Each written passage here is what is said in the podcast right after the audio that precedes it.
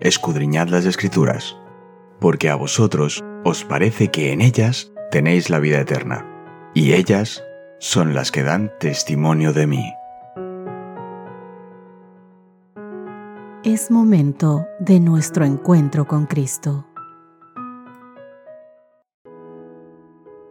Hola, hola, hola mis queridos amigos, qué gusto poder encontrarme una vez más con ustedes. Sean todos bienvenidos a este espacio dedicado al estudio de la Biblia. Hoy, queridos amigos, terminamos lo que es el libro de Efesios que hemos estado estudiando durante todo este trimestre. Y valga la redundancia, hoy tenemos el resumen del resumen de todo este trimestre. Estuvimos viendo esta semana el título Efesios en el corazón. Y nuestro texto base decía así en Efesios capítulo 2 versos 8 al 10 porque por gracia han sido salvados por la fe. Y esto no proviene de ustedes, sino que es el don de Dios, no por obras para que nadie se gloríe, porque somos hechura suya, creados en Cristo Jesús para buenas obras, que Dios de antemano preparó para que anduviésemos en ellas. Qué versículo más bonito, más esperanzador, realmente lleno del amor de Dios, con un proyecto que Dios tiene para cada uno de nosotros, avisándonos lo que Él quiere para cada uno de nosotros y además diciéndonos que no nos tiró en este mundo para que nos buscáramos la vida cada uno y llegáramos a ese objetivo, no. Nos está diciendo que Él tuvo un proyecto desde que nos creó, desde que se ensució sus manos con la tierra para crearnos a nosotros y que Él visionó proyectó, encomendó y creó un plan maravilloso para ti de forma especial. Y que a pesar de todas las cosas que has cometido, has hecho o has vivido, Dios sigue queriendo tener ese plan en tu vida. Quiere hacerlo realidad. Entonces Dios te dice que te ama, Dios te dice que tiene un proyecto, Dios te dice que te hizo para buenas obras, para algo mejor, para algo agradable y que no estás solo, que te va a preparar y que te va a dar todo lo necesario para que llegues a ese punto culminante que es donde Él quiere verte. En Efesios, Pablo describe a la iglesia como el cuerpo de Cristo, como el templo de Dios, y como la novia o esposa de Cristo. En Efesios capítulo 6 versos del 10 al 20, Pablo define a la iglesia como el ejército de Dios y ofrece un vigoroso llamado a la acción. En este pasaje que ofrece muchos beneficios y corre el riesgo de ser malinterpretado. Podríamos malinterpretar las palabras de Pablo como un llamado a empuñar armas militares literales o ser combativos en nuestras relaciones con los demás. Sin embargo, mis queridos amigos, Pablo ha venido insistiendo en la unidad, la palabra que edifica y la benignidad.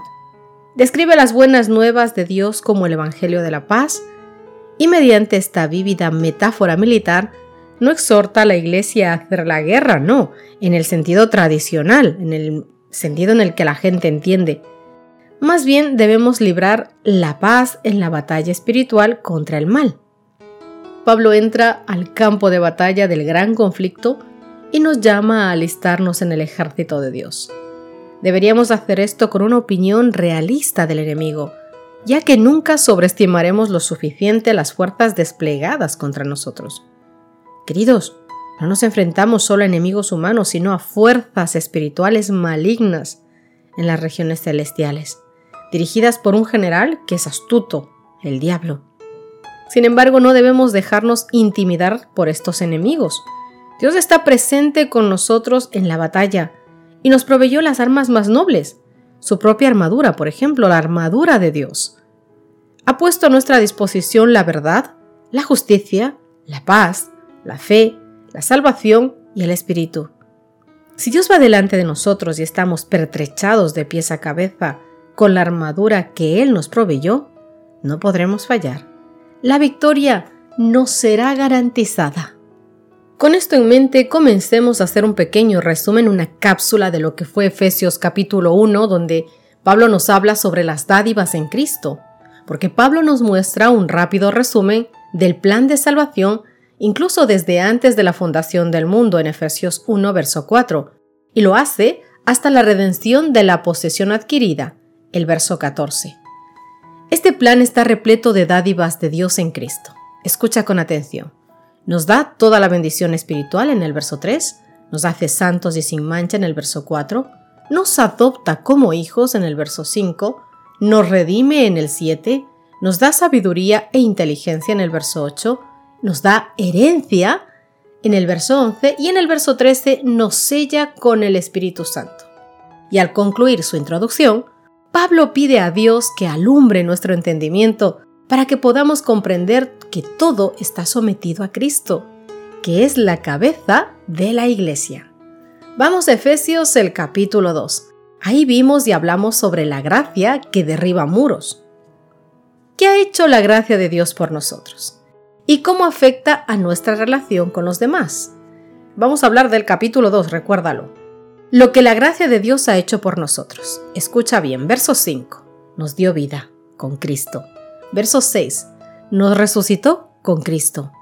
En el mismo verso 6, nos sentó con Cristo. Cuarto, en el verso 10.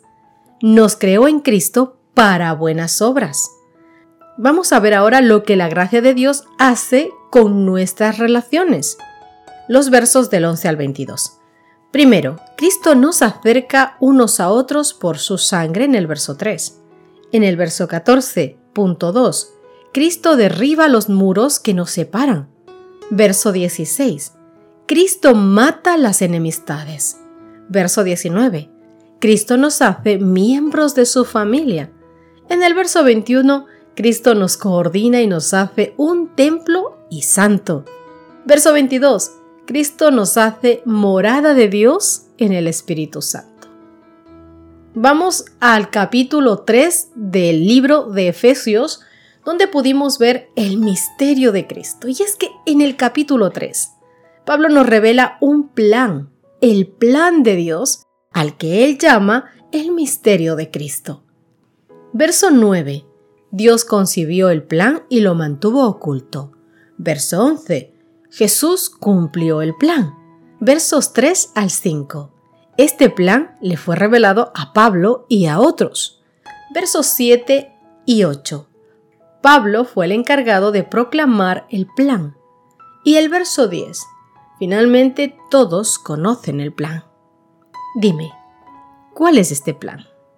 Este plan es que los gentiles, como nosotros, ahora somos coherederos y miembros del mismo cuerpo y copartícipes de las promesas en Cristo Jesús por medio del Evangelio. Esto implica, mi querido amigo, que somos una iglesia unida. Y Pablo ora para que cada uno de nosotros, sus miembros y los miembros de la iglesia de Efesios, seamos fortalecidos con poder por su Espíritu y seamos llenos de toda plenitud de Dios. Vamos con el capítulo 4 donde se habló de la unidad y una vida nueva. En Efesios 4, el libro comienza la parte práctica de la carta como para hacer realidad la unidad de la iglesia. En los versos 1 al 3 y el verso 16, Pablo dice que en primer lugar debemos preocuparnos los unos de los otros. A continuación se enumera los elementos unificadores, un cuerpo, un espíritu, una esperanza, un Señor, una fe, un bautismo, un Dios. Estos unos nos revelan cuál es la forma de unificar la Iglesia. En el verso 7 nos dice que Cristo nos concede los dones necesarios para lograr la unidad.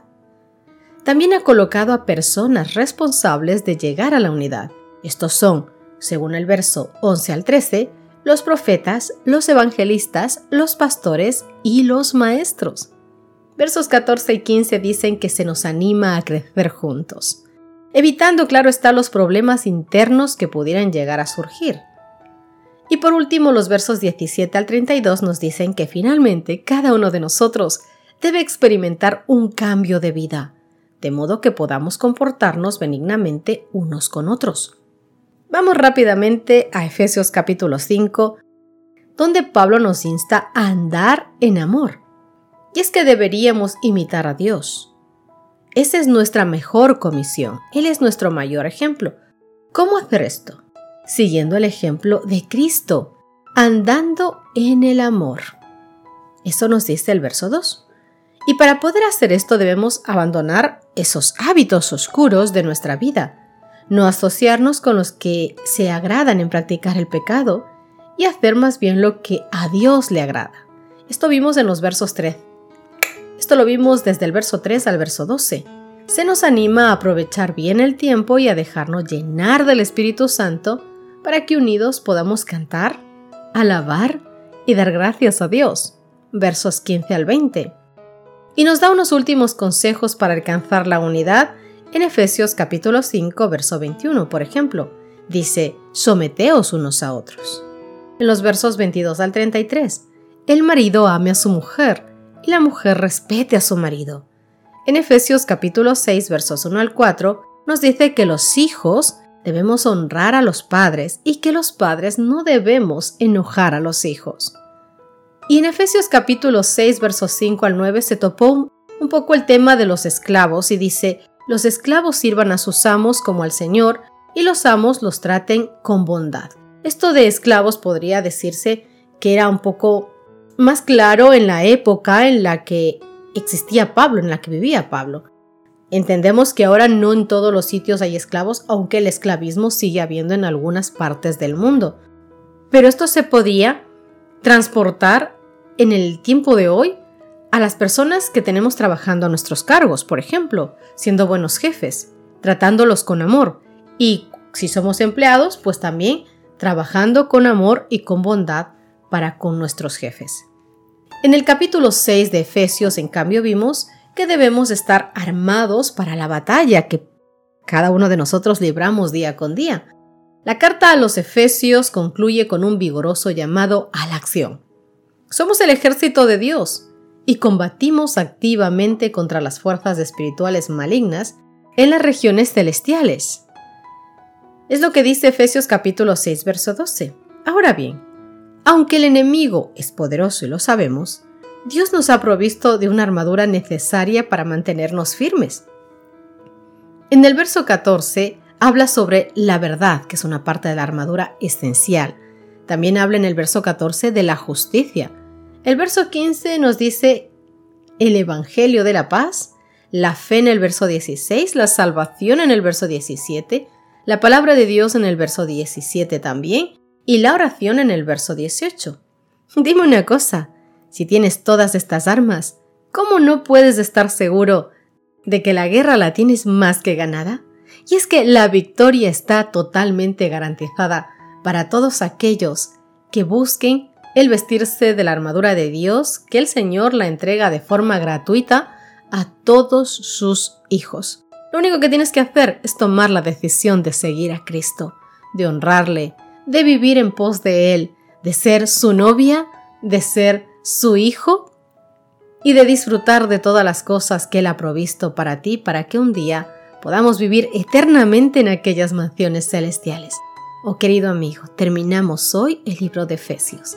Espero que cada lección se haya quedado grabada en tu corazón, en tu mente, para que en cada momento de tu vida que tú te veas en circunstancias complicadas, puedas recordar lo que estudiaste durante todo este trimestre. Que Dios traiga a tu corazón el recuerdo de aquellas palabras maravillosas que Dios te ha dado durante todo este trimestre para que puedas alcanzar el tener un contacto con Él, el que te acuerdes cada día que tienes un papá especial que te ama, que te cuida y que te ha provisto de todo lo necesario para que seas vencedor y que le agradezcas todos los días y que hagas la parte que te toca como hijo suyo, como parte de su pueblo como miembro de su ejército.